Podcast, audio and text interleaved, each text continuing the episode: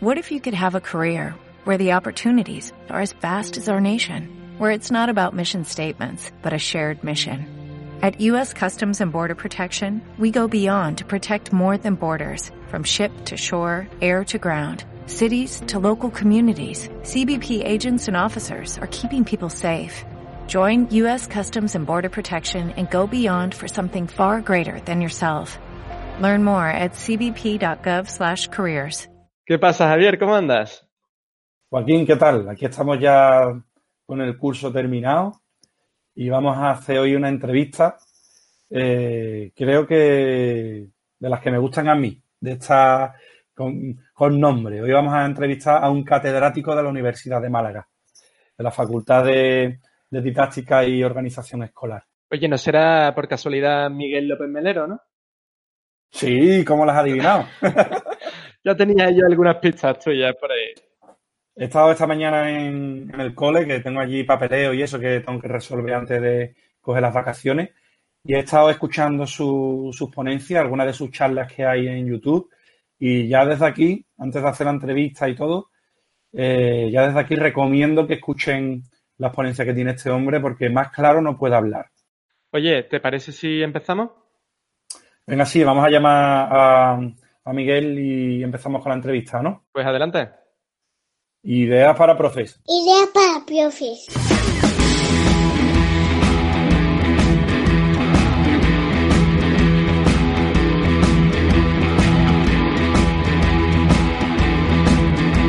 Ahora también en podcast. Ideas para profes. Suscríbete.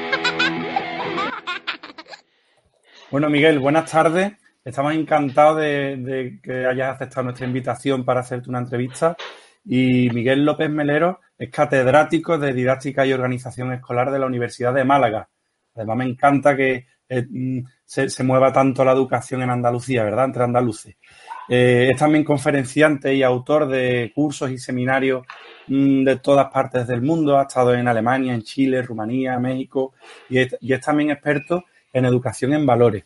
Eh, también es autor de libros como el Proyecto Roma, que, es una experiencia educativa en valores que eh, esta publicación es de 2003, o también de Fundamentos y Prácticas Inclusivas eh, en el Proyecto Roma en 2018.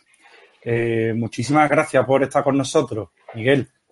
Buenas tardes. Muchísimas gracias a vosotros por darme la oportunidad de poder conversar. ¿eh? Y en este programa vuestro de ideas para profes. Espero que aquí surja algún tipo de idea que permita transformar la escuela. Así que muchísimas gracias por invitarme. Sí. A ti, Miguel. Bueno, eh, seguro que salen no una idea, sino tres, cuatro o cinco. Bueno, eh, ya que estamos aquí para hablar de, educación inclusiva, Mel Enskow, Marta Nussbaum, Gerardo Echeita, entre otros, nos hablan bien y mucho sobre lo que es la educación inclusiva. Pero para los que nos están viendo y los que nos están escuchando ahora, Miguel, ¿qué es esto de la educación inclusiva? Bueno, vamos a ver. Han mencionado a algunos amigos míos, como Mel, como Gerardo. Marta no la conozco, la he leído mucho. Sin embargo, yo creo que son pensamientos muy distintos con respecto a lo que yo pienso sobre escuela inclusiva. La escuela inclusiva es, del pensamiento de Mel y de, y de Gerardo surge desde mi punto de vista del pensamiento neoliberal. Yo soy un marxista convencido y por tanto soy un defensor de la escuela pública. Yo entiendo que el mejor modelo de, de escuela inclusiva es el modelo que emerge de la escuela pública. O sea, si logramos que el sistema educativo sea equitativo y, y de calidad, es porque los niños y las niñas se van a educar juntos ¿eh? en aulas donde las actividades que se realicen no tienen, tienen que ser eh, cooperativas, solidarias y no competitivas, ¿eh? individualistas. Por tanto, eh, la escuela pública o es escuela inclusiva o no es escuela, y, y menos escuela pública.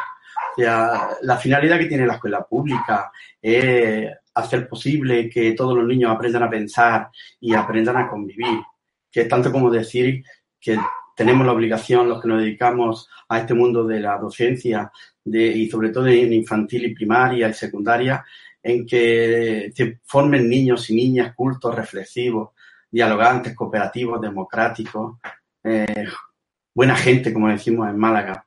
¿eh? Por tanto, yo suelo distinguir cuando se habla de escuela inclusiva y de educación inclusiva de dos modelos. Un modelo neoliberal que se centra en que cambien los sujetos y en el principio de igualdad de oportunidades y un modelo más eh, socialista, si quieres, que para, donde lo que se tiene que cambiar son los sistemas y no las personas. Para mí la, la, la escuela inclusiva y cuando yo hablo de, de, inclusión en educación, de lo que hablo es de justicia social. Porque la escuela inclusiva no se cierra en las fronteras de la escuela, sino lo que pretendemos es construir una sociedad más justa, más democrática, más honesta, ¿no?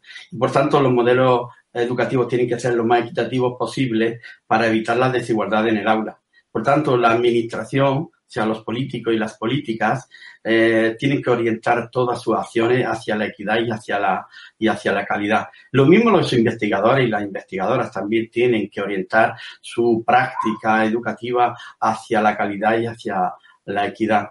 Y lo mismo el profesorado en general.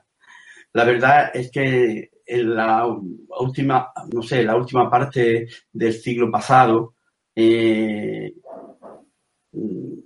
se intentó dar explicación a, lo que es la escuela inclusiva, a la educación inclusiva en las democracias neoliberales, eh, como decía antes, pues a través del principio de igualdad de oportunidades y efectivamente, y hablando de integración más que de inclusión. Y la verdad que eh, no, no tuvo éxito. Por eso, en Jomtien, en Tailandia, la UNESCO se reúne y decide que están equivocados con respecto al modelo de integración y por tanto tienen que cambiar. lo que tienen que hacer es construir una escuela de todo y para todas. ¿eh? Y eh, el principio que emerge es el principio de oportunidad equivalente, el principio de equidad. La, equidad añade como precisión al concepto de igualdad, en donde todos los niños y todas las niñas tienen que aprender juntos y en donde eh, las diferencias son consideradas un valor y no son consideradas un defecto. Y por tanto, eh, podemos decir, resumiendo, porque si no, creo que, estoy alargándome mucho, resumiendo, todos los niños y todas las niñas del mundo tienen derecho a la educación. Eso lo sabemos. Pues bien, ¿cuál es la respuesta más adecuada a este derecho de la educación? Pues ha habido tres respuestas a lo largo de lo que es la segunda mitad del siglo pasado y lo que llamamos de este. Una respuesta era, oye, se pensaba que los niños y las niñas, o algunos niños y algunas niñas, tenían algunas dificultades para aprender y, por tanto, tenían que tener unos métodos apropiados y unos profesores también específicos y era todo el discurso de la educación especial y los colegios de educación especial y la aula de educación especial, todo ese modelo deficitario que hubo. Esa era una respuesta. Otra segunda respuesta a partir de los años 80, pues la respuesta sobre el currículum. Sí, el problema es que hay niños y niñas que no son capaces de eh, aprender todo lo que eh, se propone en la escuela y por tanto es necesario cambiar o adaptar el currículum. Estas adaptaciones curriculares lo que conlleva es hablar de integración. Y se centraban, estos dos modelos se centran en que lo que tienen que cambiar son los sujetos, como decía antes, y no los sistemas. Y en John Tien se dice no, lo que hay que cambiar son las escuelas. Por tanto, cambiemos la organización del espacio, eh, cambiemos la organización del tiempo, cambiemos la formación inicial y permanente del profesorado, cambiemos el currículum, cambiemos los sistemas de evaluación y entonces construiremos otro tipo de escuela donde ningún niño, ninguna niña por el hecho de ser de una religión diferente, de una etnia diferente, con un hándicap diferente, de una procedencia diferente, eh, eh, tenga el mismo derecho que el resto de los niños para poder aprender. De eso se trata, de justicia social, de transformación de la, de la sociedad. Pero, y vamos, es que hasta que no aceptemos de una vez por todas que, que si tenemos 25 niños en clase o 26 y que son todos diferentes, mmm, vamos a seguir eh, muy estancados. Pero bueno, hablaba, he estado viendo tú eh, algunas ponencias tuyas, eh, en especial el segundo encuentro de interculturalidad e inclusión en Madrid, y apuntabas como responsable eh, a la facultad, al discurso de los profesores de, de, eh, de esa falta de, educación inclusiva. Entonces, mm, ¿nos podría explicar un poquito qué, se está haciendo mal o qué se podría hacer mejor en las facultades de educación? Bueno, yo yo no niego que haya dicho esto. Yo normalmente soy muy, apasionado cuando hablo y eh, probablemente lo haya dicho.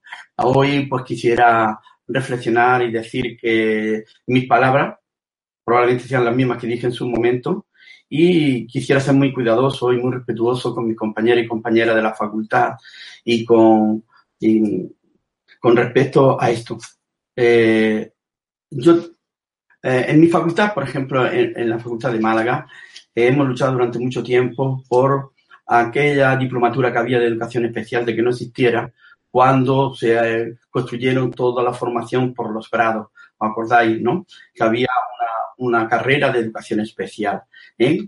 Con, unos métodos especiales, se decía, y tal, y con unas enseñanzas especiales y tal.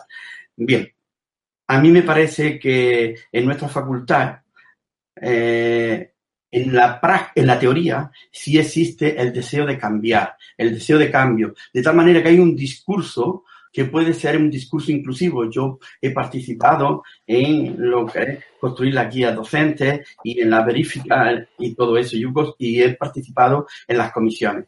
Lo que ocurre, y por eso yo critico, es que a la hora de la práctica, el cambio cultural no se ha producido existe un cambio teórico, de, no hay un cambio de pensamiento ni un cambio de acción en el profesorado. Y cuando hablan de diversidad, eh, lo confunde con discapacidad. Y cuando hablan de educación, de educación inclusiva, lo confunde con educación especial. Y no había ese cambio, esa transformación. Miren ustedes, no. Lo que tenemos que transformar los modelos de formación del profesorado, de tal manera que el profesorado ¿eh? cuando imparta el discurso de la diversidad, ¿eh? penetre en todas las disciplinas. Psicología de la educación tiene que preñarse del discurso de la diversidad. Las didácticas se tienen que preñar del discurso de la diversidad. La sociología de la educación, la teoría de la educación, todo se tiene eh, que preñar del discurso de la diversidad. Hablar de diversidad es hablar de los pobres, es hablar de, del racismo, es hablar de, de, eh, de, la educación tan patriarcal que existe, es hablar del feminismo, es hablar de toda la diversidad. Y a veces se reduce cuando se habla de escuela inclusiva a la discapacidad. Es una palabra que me molesta. ¿eh? No existen personas discapacitadas. Existen personas con capacidades diferentes, con maneras distintas de dar respuesta a situaciones problemáticas ¿eh? iguales. Por tanto, ya está bien, ya está bien. Entonces, lo que yo he criticado ha sido eso, que se ha confundido diversidad con discapacidad, que el cambio cultural no se ha producido y que necesitamos una formación de los docentes con otra manera de pensar, un cambio de mentalidad con respecto a las competencias cognitivas y culturales de todo el alumnado. Necesitamos unos profesionales que tengan unos sistemas de comunicación en la aula diferentes.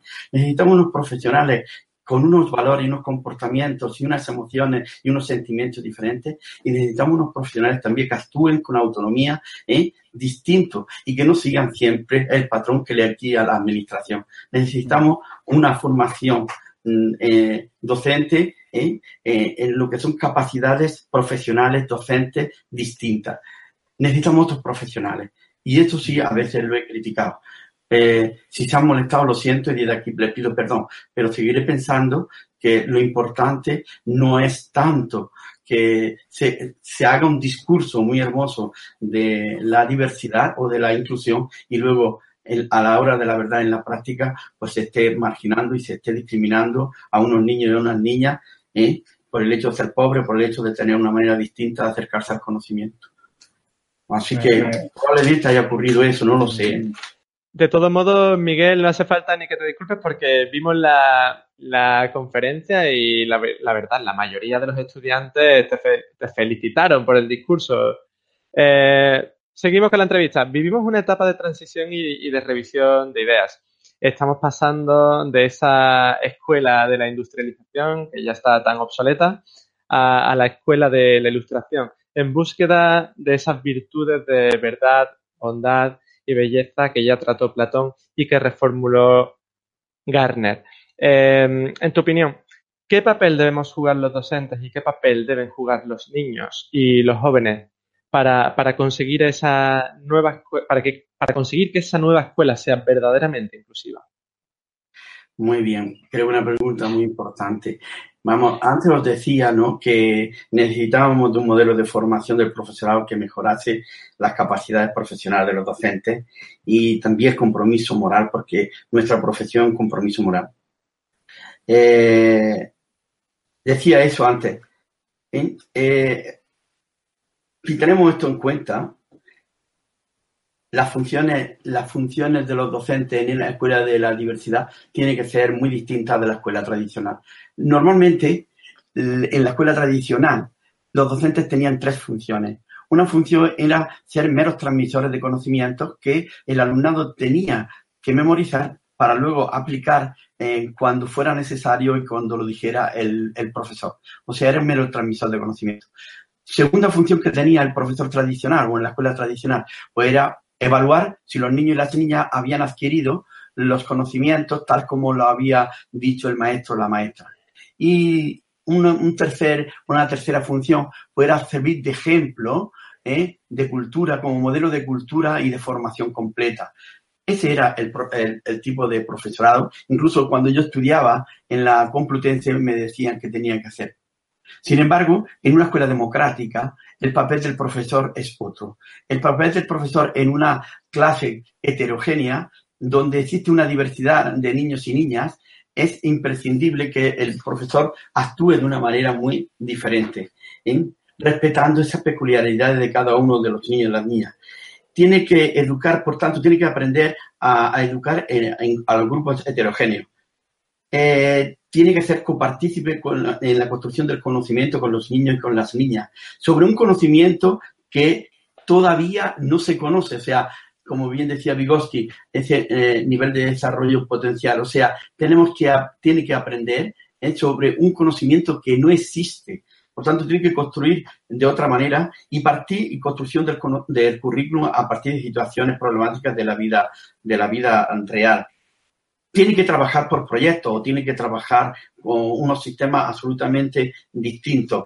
Por tanto, eh, tiene que hacer lo posible por convertir las situaciones problemáticas en proyectos, en proyectos educativos. Tiene que hacer lo posible porque los niños y las niñas aprendan a indagar, a conversar, aprendan a, experimentar, aprendan a investigar y, y aprendan a vivir y a disfrutar del conocimiento como una necesidad y no como una imposición. Por tanto, es otro tipo de, de profesor el que necesitamos. Necesitamos un docente investigador. ¿eh? Pero además de esto, necesitamos un docente que sea capaz de reflexionar sobre su práctica y mejorar su práctica con otros compañeros y con otras compañeras a través de lo que conocemos investigación, acción cooperativa, formativa. En fin, el, profesional, el docente en la, en, la, en la sociedad del conocimiento es otro muy distinto al docente que, que se había preparado para la etapa postindustrial. Y por tanto, los alumnos, pues los, los, alumnos tienen que pasar de ese papel pasivo que tenía en la construcción del conocimiento a un papel activo, en donde eh, tienen que ser eh, copartícipes con el, con el profesorado en la construcción del conocimiento.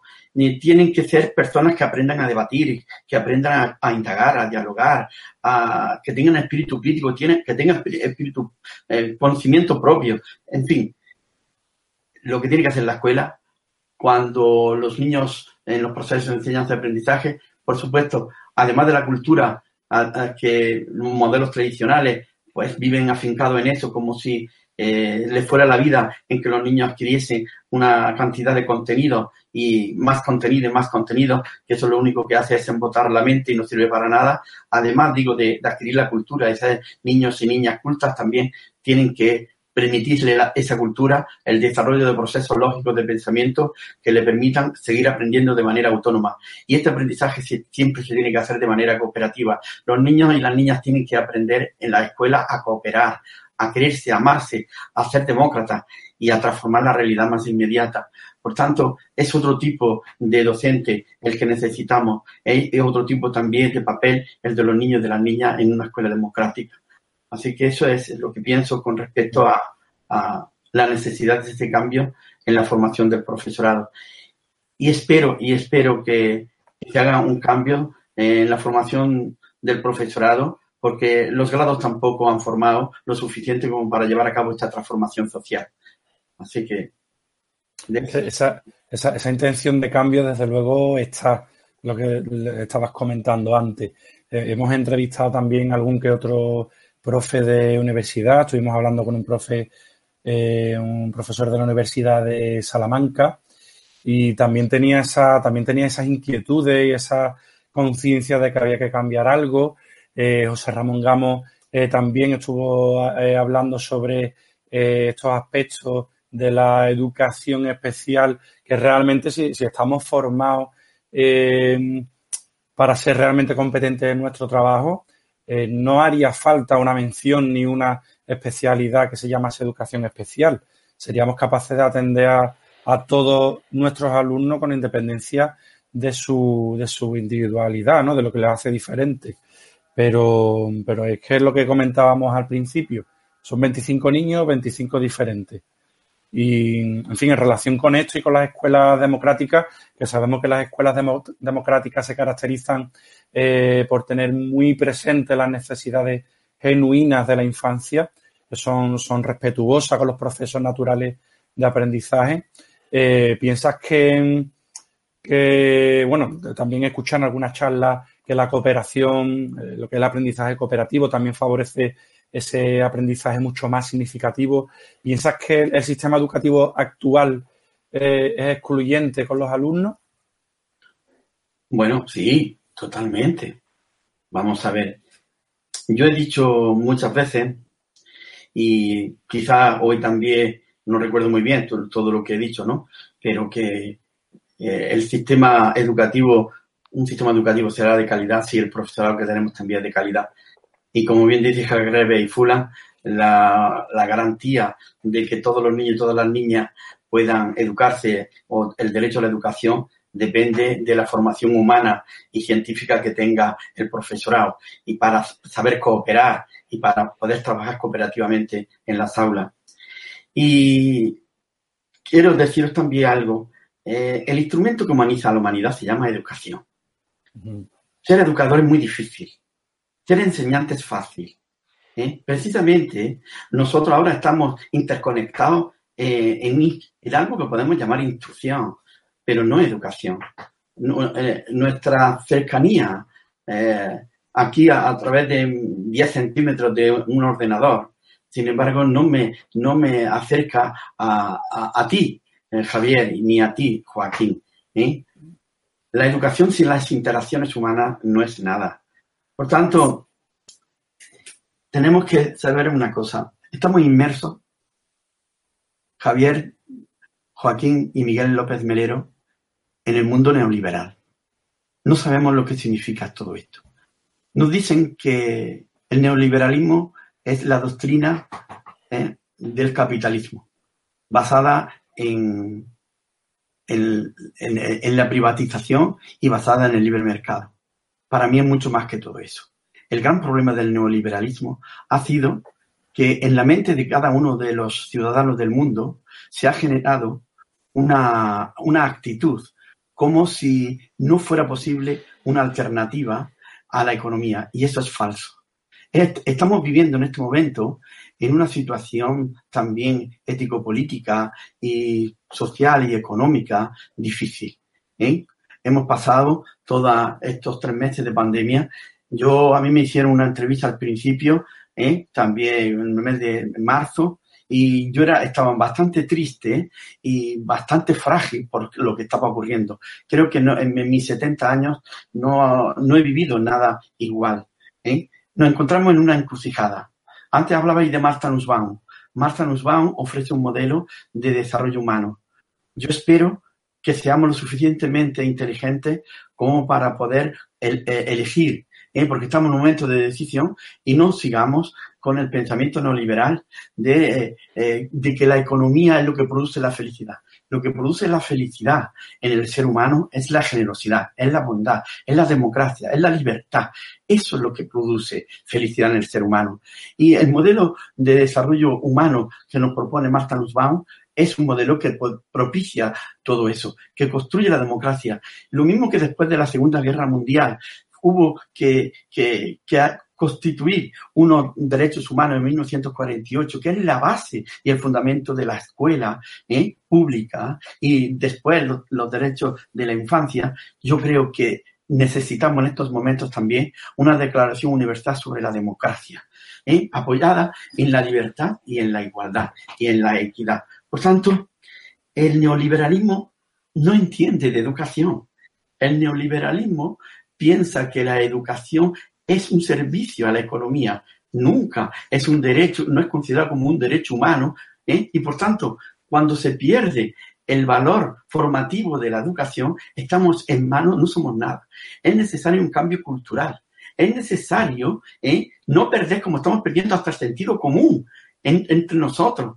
¿eh? La falta de, de pensamiento crítico, el vacío intelectual y cultural que existe en la sociedad, ¿eh? se aprovecha el neoliberalismo y nos está metiendo. ¿eh? Ya verás cómo eh, este año que viene, con todos los problemas que va a haber con respecto a la educación y demás, nos van a meter, seguro, mm, distintos sistemas, el sistema Zoom, el Hongo, el otro, como si fuera la panacea para las relaciones entre eh, los profesorados y, y nos van a meter las editoriales. Lo mismo que hace unos años, cuando se hablaba de trabajar por proyectos, ¿eh? las mismas editoriales ya te daban los proyectos. Entonces mataban el sentido de la construcción del conocimiento de las situaciones de, la vida real.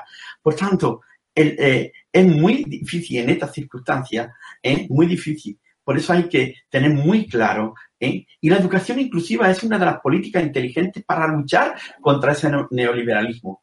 Eh, la educación inclusiva es para evitar el manuseo que ha habido por parte por parte del neoliberalismo sobre el mismo concepto de educación. Por ejemplo, hay una serie de mentiras, hay una, eh, eh, una serie de trampas. Cuando dicen el pensamiento neoliberal y la, derecha y la ultraderecha española diciendo, y, el señor Imbroda hablando de esto, que no sé si sabía de baloncesto, pero de educación no sabe nada. ¿eh? Cuando dice, ah, mirad, eh, querida familia, lo que estamos haciendo es ofrecerle mayor libertad al ofrecerle posibilidades eh, de que elijan un colegio, otro colegio, otro colegio. Miren ustedes, el neoliberalismo no entiende de libertad. No hay mayor, eh, no hay libertad para elegir un colegio. Es que ahora los pobres van a estudiar en los colegios de los ricos es que cuando eh, eh, es que los padres y las madres, las familias van a decidir sobre el currículum, van a decidir sobre cuáles son los modelos de evaluación justos, van a elegir sobre los sistemas de enseñanza y aprendizaje, es una mentira. ¿Saben lo único que pretenden con eso? Pues eh, arrinconar a la, a la, escuela pública y favorecer la, la privada y la concertada. Esto es un gran problema. Igual que hay una mentira también, una posverdad por parte del neoliberalismo cuando dicen que hay niños y niñas que son incapaces de aprender. Eso es falso. Todos los niños son competentes para aprender. Lo que tenemos que saber es buscar qué tipo de aprendizaje y qué sistemas van a, producir ese tipo de aprendizaje. Antes yo decía, el aprendizaje tiene que producir cultura, desarrollo, cooperación y transformación. Y no solo cantidad de conocimiento. ¿eh? Por eso mm, digo, eh, que si es excluyente, que si el sistema educativo actual es excluyente, es muy excluyente, porque tenemos en las venas metido el pensamiento neoliberal y tenemos metido que lo que vale son los resultados y lo que vale es la cantidad y no la calidad. Es tristísimo en el momento que estamos viviendo. Por eso espero que seamos un poquito sensatos, recuperemos un poco el sentido común y hagamos un cambio cultural y realmente eh, el ser humano está aquí para vivir mejor, para ser feliz, para no dar por a la gente. Y por tanto, en las escuelas se tiene que trabajar mucho desde la edad más temprana para que los niños aprendan a cooperar, para que los niños aprendan a respetar lo diferente, para que los niños aprendan a ayudar a los demás. Para eso van los niños a la escuela, ¿eh? aprender a pensar y aprender a convivir. A eso van los niños a la escuela. No van a aprender cantidad de contenidos culturales que luego tengan que, decir como, como si estuviéramos en un 2-3, respondo otra vez. ¿eh? No, la escuela no está para eso. La escuela está para ser personas libres, ¿eh? demócratas, buena gente, como antes he dicho.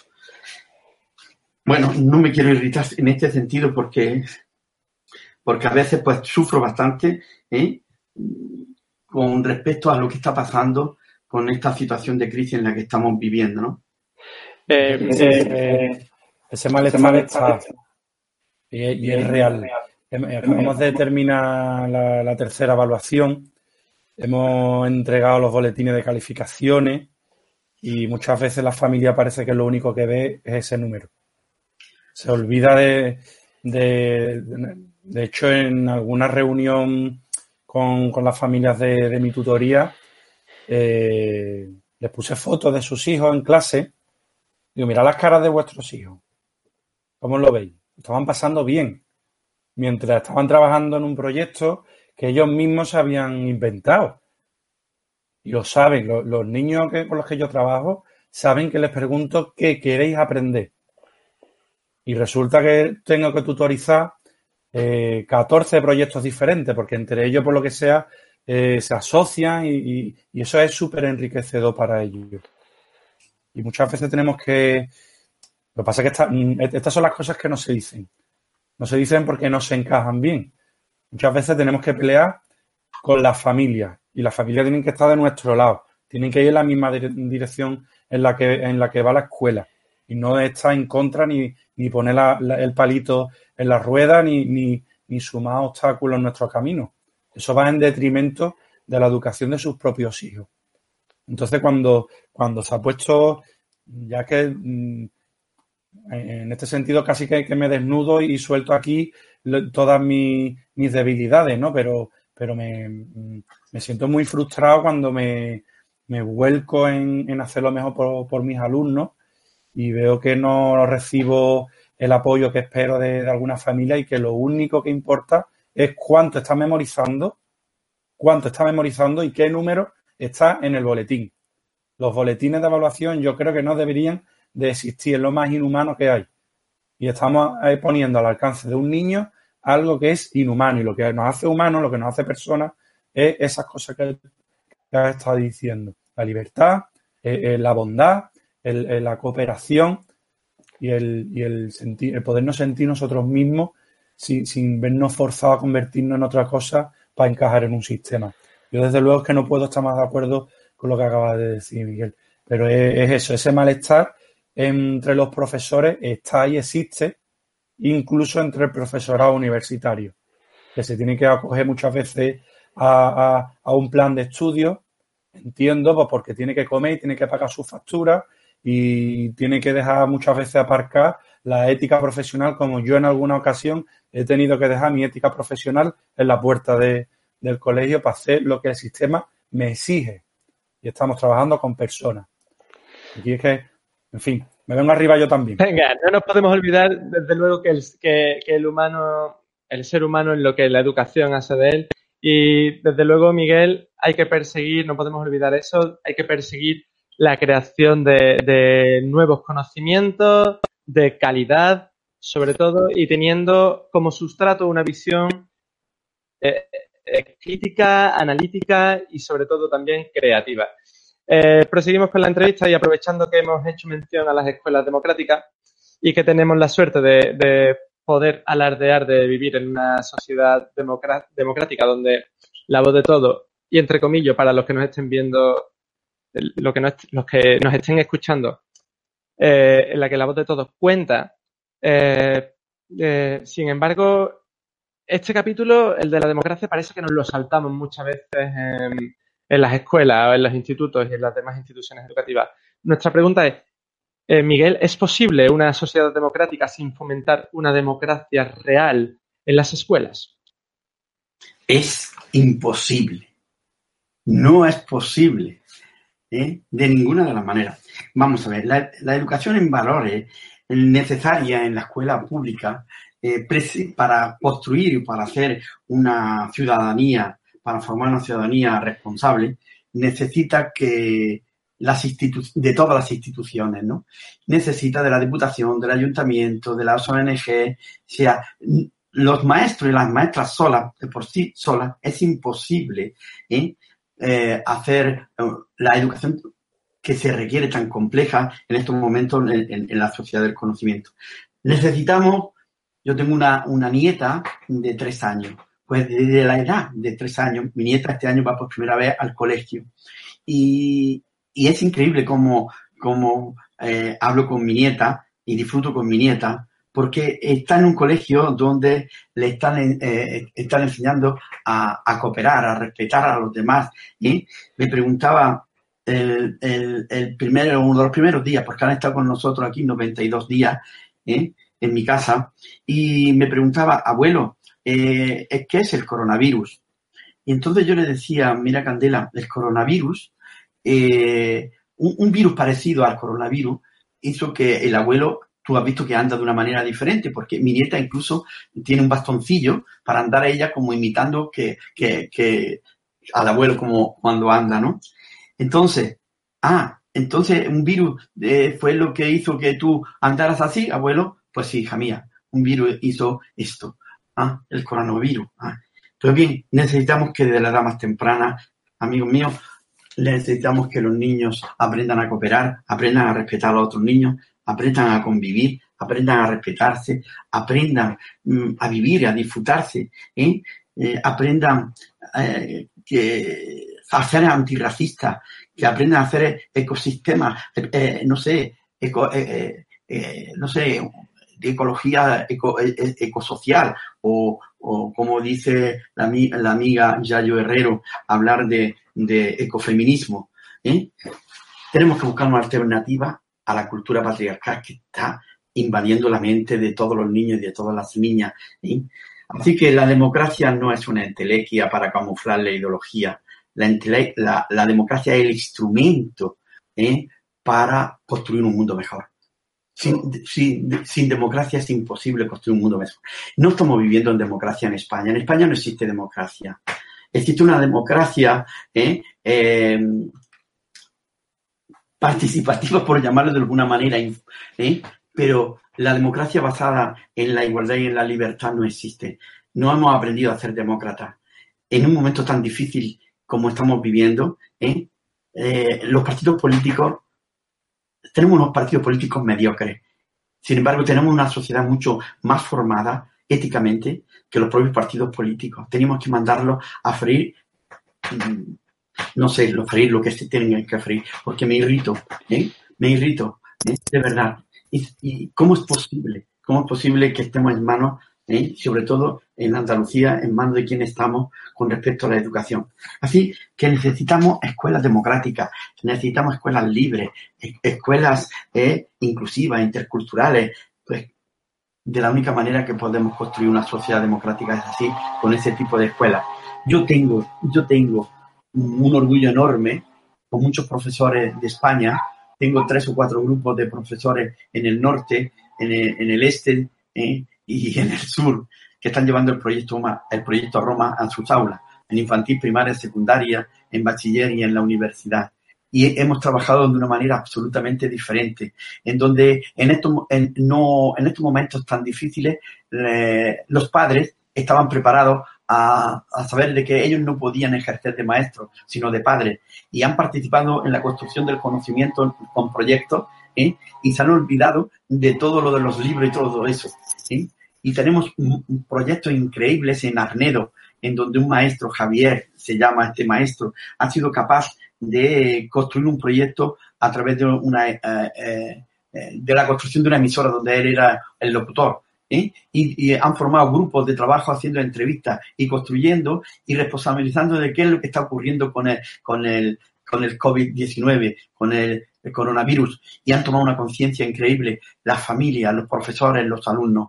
Y lo mismo ha ocurrido en la Biznaga, en Málaga, donde está mi niña, mi nieta, ¿no? Y mi mujer, María José, la directora de, ese colegio. Me emociono cuando hablo, en donde eh, eh, la, las, las 190 niños y niñas con sus mamás y sus papás han construido el conocimiento de otra manera a partir de los proyectos de investigación que estaban haciendo ¿eh? y que saben hacer. Y nada de los libros de texto. No, no puede ser. O sea, una, escuela democrática no se puede hacer a través del libro de texto y la voz del profesor, de, ¿eh? de ninguna de las maneras.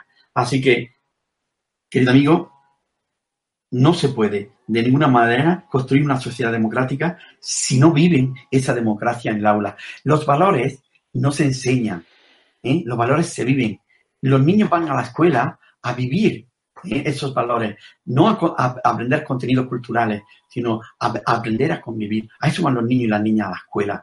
Por tanto, no se enseña la bondad, no se enseña la generosidad, no se enseña la reflexión, no se enseña, se vive en la reflexión, se vive en la democracia, se vive ¿eh? En la bondad, en la generosidad, en la entrega, en la solidaridad.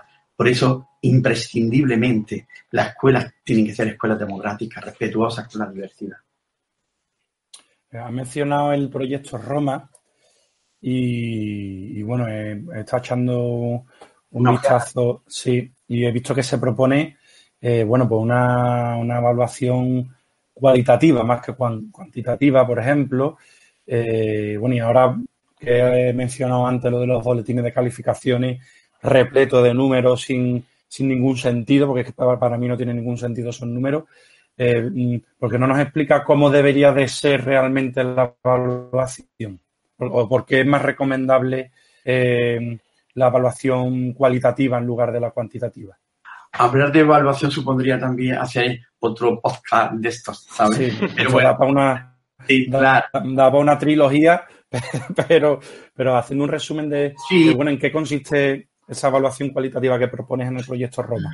Bien, vamos a ver. Eh, yo te, voy a contestar lo mismo que contestaba hace 15 días a, un grupo de profesores noveles porque he estado llevando un seminario en la universidad como los profesores noveles ¿eh? sobre la investigación-acción cooperativa formativa como metodología en la universidad, ¿no?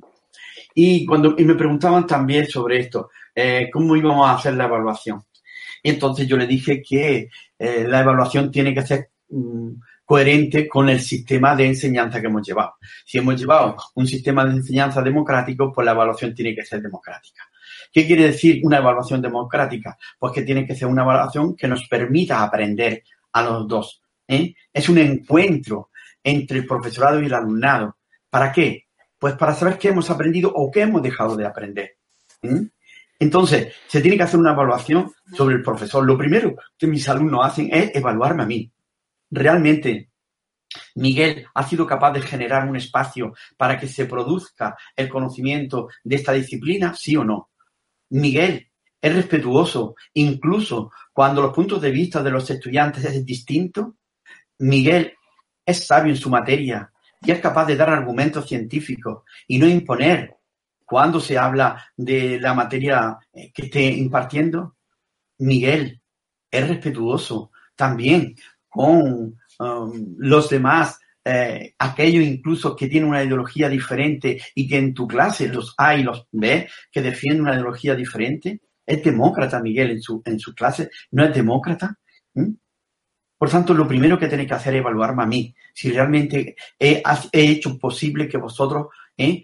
Os emocionéis por el aprender como una actitud permanente. El aprendizaje es una actitud, una necesidad en el ser humano como el comer. O sea, el cuerpo necesita de la comida para comer, pero el cerebro necesita de la cultura para poder seguir funcionando. El, cerebro sin la cultura, sin la reflexión, no es nada. Por tanto, es imprescindible evaluar en primer lugar al profesor. Segundo, evaluar la metodología la metodología permite que los alumnos puedan conseguir aquello que pretenden conseguir, sí o no. La metodología democrática donde nunca, nunca se debe dar una respuesta a las preguntas de los niños y las niñas. Si un niño o una niña te hace una pregunta y tú inmediatamente le contestas, has matado su capacidad de reflexión. Tienes que ser lo suficientemente artista como para saber desviar para que él o ella sean los que reflexionen y busquen la solución a lo que pretenden. Por tanto, eh, la metodología tiene que ser una metodología que permita que los niños mm, indaguen, busquen, experimenten. ¿eh? Y eso les decía también yo a los profesores noveles. Y por último, la evaluación también tiene que ser una autoevaluación y una coevaluación. Si se trabaja en grupo, hay que hacer una evaluación cooperativa, en donde cada uno de los miembros del grupo se evalúa a sí mismo en función de unos criterios establecidos a priori, ¿eh? democráticamente, ¿eh? y evalúa a, a los demás compañeros y compañeras en función de esos criterios. Pues bien, si se hace este tipo de evaluación cualitativa, en donde no se examina, sino que se busca mejorar todos los procesos, aprender, aprender, porque de eso se trata. La evaluación se trata de un proceso para aprender y no de qué cantidad de conocimiento has adquirido. Por ejemplo, nosotros en los colegios donde se desarrolla el proyecto Roma, hacemos al principio, en el mes de septiembre, durante todo el mes de septiembre, una matriz sobre el proceso lógico de pensamiento de todos los niños, o sea, cómo nos llegan los niños en cognición, o sea, en percepción, en atención, en memoria, en organización del espacio, del tiempo, en planificación, cómo nos llegan los niños en lenguaje, ¿eh? qué tipo de, de, de palabras utiliza y qué significado le da, si saben leer, si no saben leer, cuál es la lógica matemática, cómo es eh, los gustos por el arte, por, la, ah, por, el dibujo, por la pintura, por la música, y eh, también qué tipo de valores, o sea, todo el mundo afectivo, tipo de valores, de normas, de emociones, de sentimientos, de comportamientos llegan y la autonomía personal, social y moral. Pues bien, esa matriz le hacemos a cada uno de los niños es el inicio para conocerlo. Y lo mismo hacemos en, enero, cuando hay que entregar esos boletines nosotros a las familias, les llamamos, porque ellos participan con nosotros en la construcción del currículum. ¿eh? Y entonces les decimos, mira, en cada uno de estos procesos tu niño y tu niña es vacío, no sé, yo no sé cuánto. Y lo mismo hacemos al final. ¿eh? Al final, en el mes de junio, ya ayer se hizo la evaluación, creo, no sé si ayer o, en estos días yo he oído a mi mujer que han hecho la evaluación, que es volver a pasar la matriz. ¿Cómo estaban los niños en septiembre en cada uno de los procesos lógicos de pensamiento que antes he mencionado y cómo eh, están ahora? Incluso después de eh, esta situación que hemos vivido del coronavirus. Por tanto, la evaluación es un encuentro para aprender juntos, para ver si lo que se tenía que hacer se hizo o no se hizo y qué razones hay para, o, qué razones ha habido para que no se haya conseguido lo que se tenía que conseguir. Pero nunca es un ajuste de cuentas, nunca es una examinación. Eso, sin embargo, no está todavía metido en las venas de los docentes, mm. en casi ninguno de los niveles, y buscan eh, evaluar confundiendo evaluación intencionadamente con examinación como cantidad de conocimiento. Precisamente, precisamente el concepto de, diagnóstico viene de ahí. El concepto de diagnóstico no es el de, eh, de saber qué cantidad de conocimiento has aprendido una persona o no, sino qué tipo de en qué ha cambiado la modificabilidad cognitiva y cultural de los niños. Eso es ¿eh? lo que tenemos. ¿Cómo orientamos ¿eh? Cuando uno diagnostica, tiene que orientar sobre la capacidad, sobre la modificabilidad ¿eh? cognitiva y cultural que tienen los niños. No castigarle y decir, este niño es incapaz de aprender. Entonces, que los diagnósticos tienen que ser unos diagnósticos que permita conocer a los niños y las niñas. No es un castigo, no es una vara de medir, no es una para pegar, sino, como digo, el diagnóstico nos orienta sobre la modificabilidad cognitiva y cultural de los niños y no sobre la incapacidad para aprender. Yo al menos la evaluación la entiendo como una analítica, yo lo, explico así, nadie se prepara para ir a hacerse una analítica, ni entonces el prepararte para una analítica es absurdo, porque entonces estás falseando los resultados. Igual tiene que ser con la, al menos mi entender, así tiene que ser la evaluación, a ver cómo estamos, y que el niño no se lo espere, porque es que realmente no estás, eh, bueno, pues hacemos un trabajo, lo que sé, yo veo si has asimilado lo que estamos trabajando o no, y si no, yo sé que tengo que cambiar algo en mi forma de trabajar. Pero ese es mi parecer. Y luego eso al final, cómo se, se meten los números de, los boletines de calificaciones, que no tiene cabida. Hay algo en el sistema ahí que está, que está fallando. Pero bueno, cuando, eh, Miguel, cuando mm, eh, anunciamos que te íbamos a entrevistar en redes sociales y hemos, mm, hemos dado la oportunidad a algunos de nuestros seguidores, pues que incluyan eh, sus propias preguntas. Entonces nos han dejado un par de preguntitas. Joaquín, ¿le, le lanzas tú la primera? Venga, se la hago yo. Bueno, Miguel, pues como te he comentado, Javi, eh, los seguidores de Ideas para Profe nos han hecho llegar algunas preguntillas para ti. Ahí va la primera. Eh, una seguidora nos preguntaba, ¿qué piensas de la educación tradicional establecida en relación o en contraposición con el aprendizaje autónomo? Supongo que de estos días de coronavirus. Bueno, pues ya, ya creo que lo he dicho a lo largo de la, de la, de la entrevista. Eh, la enseñanza tradicional eh, no permite el desarrollo cognitivo y cultural, sino el aumentar solamente la cantidad de conocimiento. Es tristísimo que sigan los padres en sus casas hayan convertido sus casas como si fuera la escuela y sigan haciendo fichas. No, no se puede transformar el mundo haciendo fichas, ni siguiendo los libros de texto. Los libros de texto eh, no son ingenuos, están hechos por una editorial que tiene una ideología determinada, que tiene una religión determinada, que tiene un modelo económico determinado, que tiene un modelo cultural determinado. No, no son ingenuos, están cargados de ideología todos los libros de texto. Por tanto, la mejor manera de poder darle explicación a la ciencia es a través de las situaciones problemáticas de la vida real que se presentan los niños, ¿eh? en donde eh, en una asamblea pueden cuestionarse en qué consiste el coronavirus, qué es lo que precisamente se han planteado en la mayoría de las escuelas que estamos llevando el proyecto Roma. ¿Qué podemos aprender en un proyecto? ¿Qué podemos aprender del coronavirus? ¿Eh? se planteaba la escuela, la escuela la Biznaga, el colegio de la Biznaga.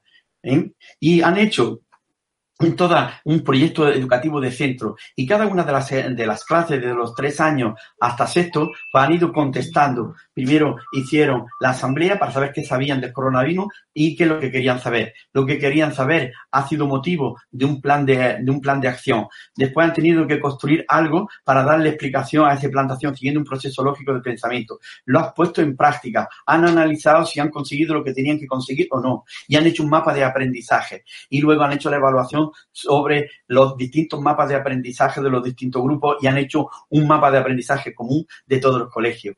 En fin, evidentemente esa es la única manera que podemos hacer para que los niños sean personas libres y para que sean personas demócratas y para que sean cultos. ¿Eh?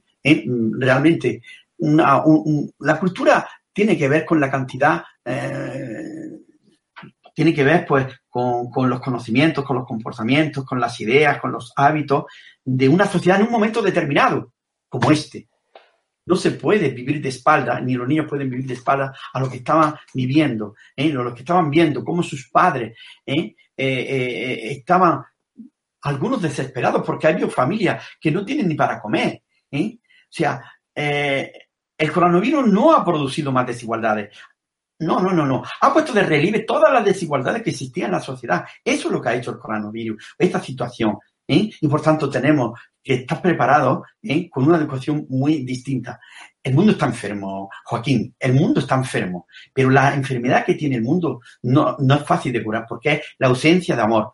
La ausencia de amor en el sentido de la falta de respeto al otro y a la otra como legítimo otro y otra. No el amor mm, religioso, jabonoso y todo eso, sino el respeto a los demás, como son. Yo te quiero como eres, Joaquín, o como eres, Javier, no como me gustaría que fuera. El mundo está ausente de ese tipo de amor, de ese tipo de respeto. Por tanto, eh, así le contestaría yo a, esa, a ese compañero o esa compañera que me ha hecho esta pregunta. No se puede transformar el mundo a través de los libros de texto y la voz del maestro y de la maestra. La transformación del mundo viene por construir escuelas democráticas. Es de la única manera. Y que los niños sean libres pensadores y sean personas justas y sean personas que aprendan a cooperar ¿eh? y, que, aprendan a ser solidarios. Así sí podremos construir otro mundo. Y yo tengo la esperanza. Yo no quiero mm, estar triste, aunque la verdad es que, a veces mm, suenan mis palabras como mucha tristeza. Pero es que yo creo que es una oportunidad que se nos ha planteado increíblemente para mejorarnos como seres humanos. Y tenemos que aprovecharlo y tenemos que tomar decisión. O nos vamos por un lado o nos vamos por otro. Y sabemos ya, y ustedes deben de saber muy claramente que el origen de esta pandemia es mm, propio del neoliberalismo. No es, no viene porque la sociedad es muy buena y entonces, no, no, no. El origen de, esta pandemia, de esta situación, es el, el, pensamiento neoliberal que piensa que la felicidad de los seres humanos está en la economía y en la explotación y en pisotearnos unos a otros. Pues no es verdad me acuerdo ahora de alguna frase de, del amigo, del amigo Mar, ¿no? Cuando decía que los filósofos se habían dedicado a reflexionar sobre el mundo y lo que hay que hacerlo es transformarlo, ¿no? ¿eh? Y eso es lo que tenemos que hacer, transformar este mundo. ¿A través de, qué? Pues de, ser personas demócratas. En este caso está este relacionado con la confianza. Nos dice qué debemos hacer la familia y los docentes para afianzar la confianza de los niños. Si yo tiendo la mano a Joaquín y Joaquín me la da, eso es un acto de confianza. Si yo cojo un taxi y pienso cuando lo miro por el espejo retrovisor me mira el taxista y yo le sonrío, le digo, buenos días, ¿cómo se llama usted? ¿Eh? Yo confío en el taxista que me va a llevar de la manera más directa al lugar donde yo quiero ir, al hospital o a ver a mis amigos o a la facultad, ¿verdad? Entonces, la base, eh, la base de la convivencia es la confianza. Esa es la base de la convivencia, la confianza. Yo de entrada confío en que vosotros, en lo que yo voy a decir, que me sale de, de lo más adentro de mí mismo, no es para que Javier y Joaquín manipule lo que yo diga y pongan a, lo que os dé la gana a vosotros y reinterpretéis lo que yo diga. No, yo de entrada confío en vosotros de que vaya a poner aquello que yo he dicho y no otra cosa. Por tanto, la base de la convivencia es la confianza. ¿eh? No existe, no existe convivencia si no hay confianza. Por tanto, yo les diría a, esta madre y a, estos padres que confíen plenamente. Los niños y las niñas mm, se han portado excepcionalmente. En estos tres meses se han portado excepcionalmente. Ustedes se, imaginan en una casa a lo mejor de 70 o 80 metros cuadrados que vivan dos niños, uno de cinco años y otro de ocho, ¿eh? durante todos los días y todas las horas, ¿eh? y que encima de todo tenía que estar desde las nueve hasta la una haciendo deberes, cuando los deberes se sabe que no sirven para nada. No hay una investigación en educación donde diga que los deberes sirven para el desarrollo cognitivo cultural de los niños. No existe ni una investigación en ese sentido, sino que es un engaño, es un entretenimiento.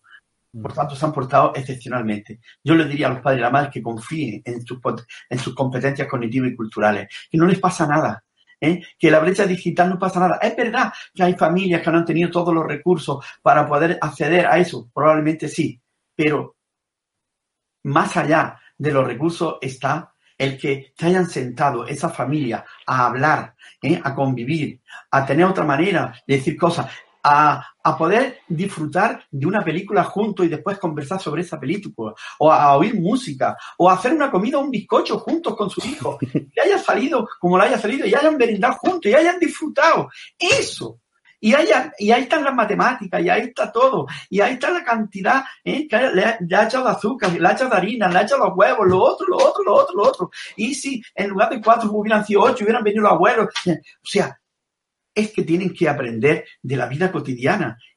Por tanto, esas madres y esas padres que confíen en su competencia cognitiva y cultural, que no le va a producir nada.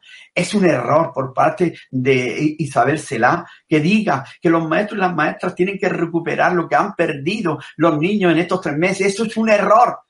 Los niños lo que tienen que hacer es disfrutar del verano, jugar, saltar, irse mm, a donde tengan que ir, ir a la playa, tirar piedra a la mar, disfrutar, quererse. Eso es lo que tienen que hacer los niños y las niñas. Y ya vendrá septiembre ¿eh? en donde los maestros sabemos muy bien lo que tenemos que hacer ¿eh? y seguir menos la administración educativa y seguir más la autonomía de los niños y las niñas, la curiosidad epistemológica de los niños y las niñas. Los niños tienen unos intereses increíbles por aprender. Partamos de esa curiosidad epistemológica y construyamos el conocimiento a partir de esas curiosidades. Así que mamá, papá, no os preocupéis confiad plenamente en que vuestros hijos no van a tener ahí una laguna cognitiva durante toda la vida, como una mancha, ¿eh? como un problema. De eso, nada. No va a ocurrir nada de eso. Que disfruten como niños. Nunca más van a ser niños. ¿eh? Nunca más van a ser niños. Que disfruten como niños. Desde luego, Miguel, nos centramos muchas veces en el conocimiento epistemológico específico, en aprender matemáticas, en aprender lenguas, pero nos olvidamos de aprender desde y para la vida, que tanto se está hablando ahora eh, desde la neuroeducación.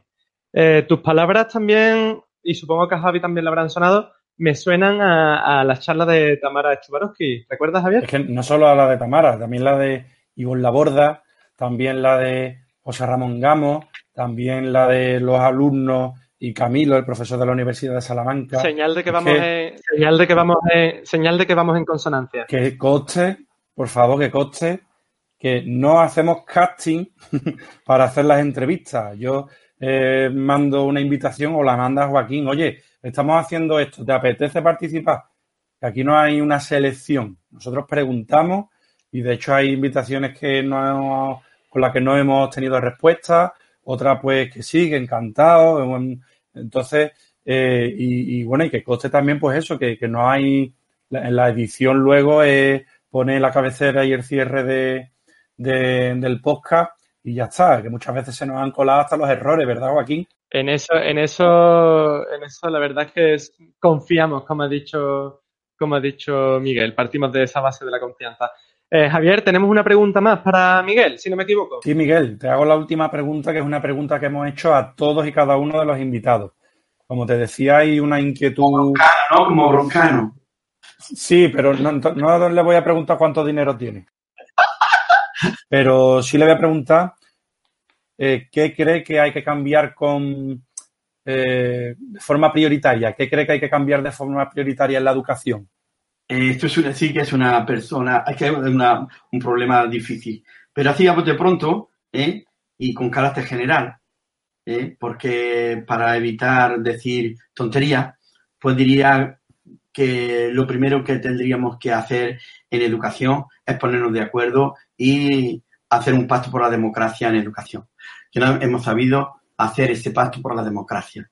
¿Qué significa hacer un pacto por la democracia? Significa establecer un currículum que permita todo lo que hemos dicho aquí, que permita personas libres, personas eh, eh libre pensadores, cultas, democráticas, cooperativas, dialogantes, y por tanto tenemos que construir un currículum diferente. Tenemos que revisar todos los métodos eh, que hay en las aulas, sobre todo en la escuela primaria, si son métodos que producen o no desarrollo democrático. ¿eh? Tenemos que, tenemos que, que, que cambiar también la, y revisar de arriba abajo de manera estructural eh, la formación inicial y permanente del profesorado. Es una vergüenza en torno a esto. No se puede continuar la formación inicial en manos de la universidad y la formación permanente en manos de la administración. Es imprescindible que unamos estas dos instituciones, la escuela y la universidad. Tenemos que unirla ¿eh? en proyectos educativos mm, comunes, en donde eh, los maestros y las maestras aprendan de los profesores de universidad y los profesores y las profesoras de universidad aprendan de los maestros y de las maestras de la escuela, de las buenas prácticas, de la innovación, de lo mucho que están haciendo muchos maestros y maestras, incluso en soledad. Tenemos que, tenemos también que cambiar la participación de las familias en la construcción del conocimiento de, en, los colegios. En fin, en bote, a bote pronto, todo esto tendremos que ir cambiando. ¿eh? Claro, eh, eh, no sé si he dicho muchas generalidades, ¿eh? pero fundamentalmente esto diría, cambiar el currículum, cambiar los métodos de enseñanza y aprendizaje, cambiar los métodos también de evaluación, cambiar la formación inicial y permanente del profesorado y cambiar las escuelas antidemocráticas por escuelas democráticas. O sea, el gran reto que tenemos es precisamente este. La escuela pública garantiza que todos los niños y todas las niñas van a recibir la respuesta adecuada para desarrollarse cognitivo y culturalmente, eso es lo que tenemos que garantizar. ¿Somos capaces de garantizar eso? Tenemos que transformar los colegios tradicionales antidemocráticos en colegios que garanticen que todos los niños y todas las niñas, independientemente de sus peculiaridades cognitivas, culturales, biológicas, de procedencia, de religión, de cambio de sexo, de lo que sea, ¿eh? Tengan oportunidad de aprender lo que tengan que aprender y de ser personas libres. En fin, eh, no sé si esta, esta, esta entrevista ha permitido o no ha permitido a aquellos maestros, maestras, aquellos docentes que nos no estén oyendo que no oigan, pues algunas ideas para cambiar la escuela. Espero que este programa vuestro de ideas para profes, mi intervención pues haya servido para, para ayudar en ese sentido. Y estoy dispuesto hablar tranquilamente y si en Sevilla también con vosotros en el momento que queráis y de lo, y de lo que consideréis que yo pueda opinar. De todo no, porque no sé de todo, sé de algo y poquito y aprendiendo siempre.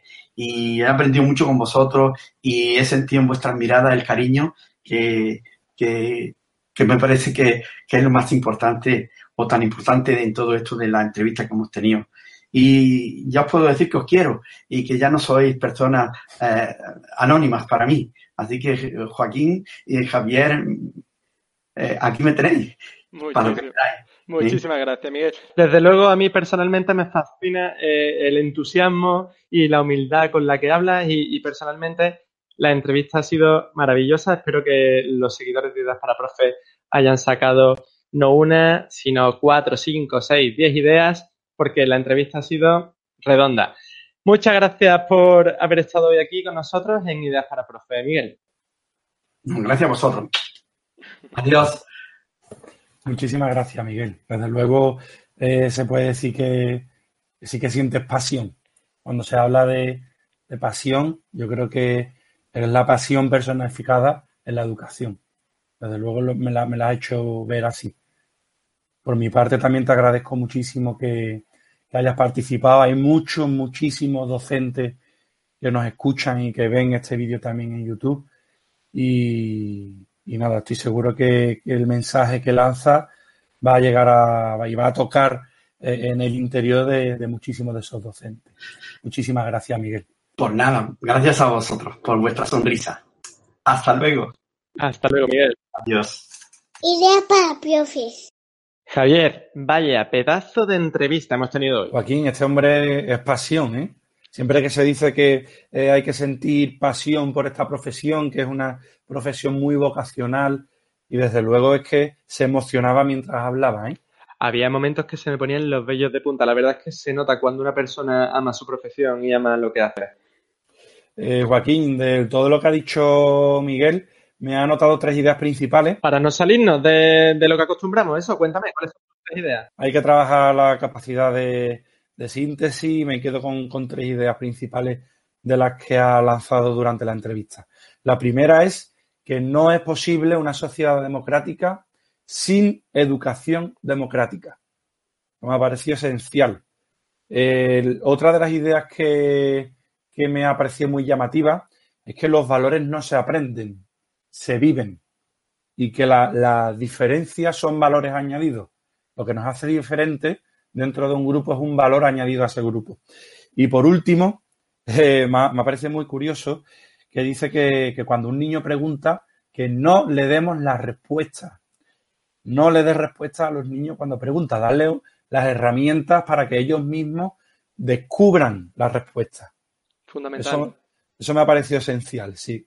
Bueno, Javier, tres grandes, tres grandes puntos a, tener desde luego muy presentes. ¿Te cuento quién viene para la semana que viene? Cuenta, Joaquín, suelta tú la bomba. La semana que viene entrevistamos a Jesús Guillén. No sé si te suena. Claro que sí, que me suena. De todos modos, hay que avisar también que va a ser la última entrevista. Es, verdad, es la última entrevista de esta primera temporada Confinados. Esta, temporada se llama temporada confinada porque, bueno, había que hacer, esta entrevista había que hacerla. Y se está lanzando un mensaje muy claro, que, la transformación de la educación es necesaria. Y es algo, es una necesidad que los mismos profesionales de la educación han detectado. Así que espero que este mensaje sea escuchado. Eh, recuerdo que, hay que suscribirse a nuestro canal de podcast en Evox, Spotify, en Google Podcast, en iTunes, en todas las plataformas de podcast y también estamos en, estamos en YouTube. Déjennos comentarios, eh, síganos en redes sociales porque de, de redes sociales sacamos algunas preguntas que nos dejáis por si queréis participar. Tenéis mucho que decir y, nada, nos vemos la semana que viene con Jesús Guillén, ¿no? Nos vemos la semana que viene, Javi. Un saludo, Joaquín. Venga, un abrazo.